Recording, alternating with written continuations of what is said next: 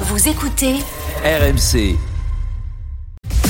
RMC, Manu Conso. avec Manu Le Chypre. Face à l'inflation en 2023, Manu, les Français ont, ont clairement changé leurs habitudes dans les rayons. Oui, absolument. hein. On le sait grâce à le grâce au bilan annuel euh, du panéliste Nielsen IQ. Alors avant l'inflation, personne connaissait Nielsen. hein. Maintenant, tout le monde Oui. connaît euh, les chiffres de euh, Nielsen. Alors d'abord, bah, de nombreuses dépenses ont été réduites. hein. Un Français sur deux dit qu'il a moins dépensé pour s'habiller, pour avoir des loisirs, pour aller au restaurant. Plus inquiétant, un Français sur cinq a réduit ses dépenses en nourriture et en produits alimentaires essentiels. Comment? Alors en achetant moins, évidemment, notamment des produits comme le poisson ou la viande, mais surtout, surtout en se tournant vers des gammes de produits moins chers. Nielsen évoque même une descente en gamme historique des Français. Un produit sur deux acheté par les familles aujourd'hui est un produit de marque de euh, distributeur. La France est même dans le top 3 des pays d'Europe euh, où euh, les marques de distributeurs ont le plus progressé. Et cette descente en gamme là dans les marques, ça ne concerne pas que l'alimentaire. hein. Non, effectivement, hein, l'autre grand gagnant de 2023, ce sont les, les solderies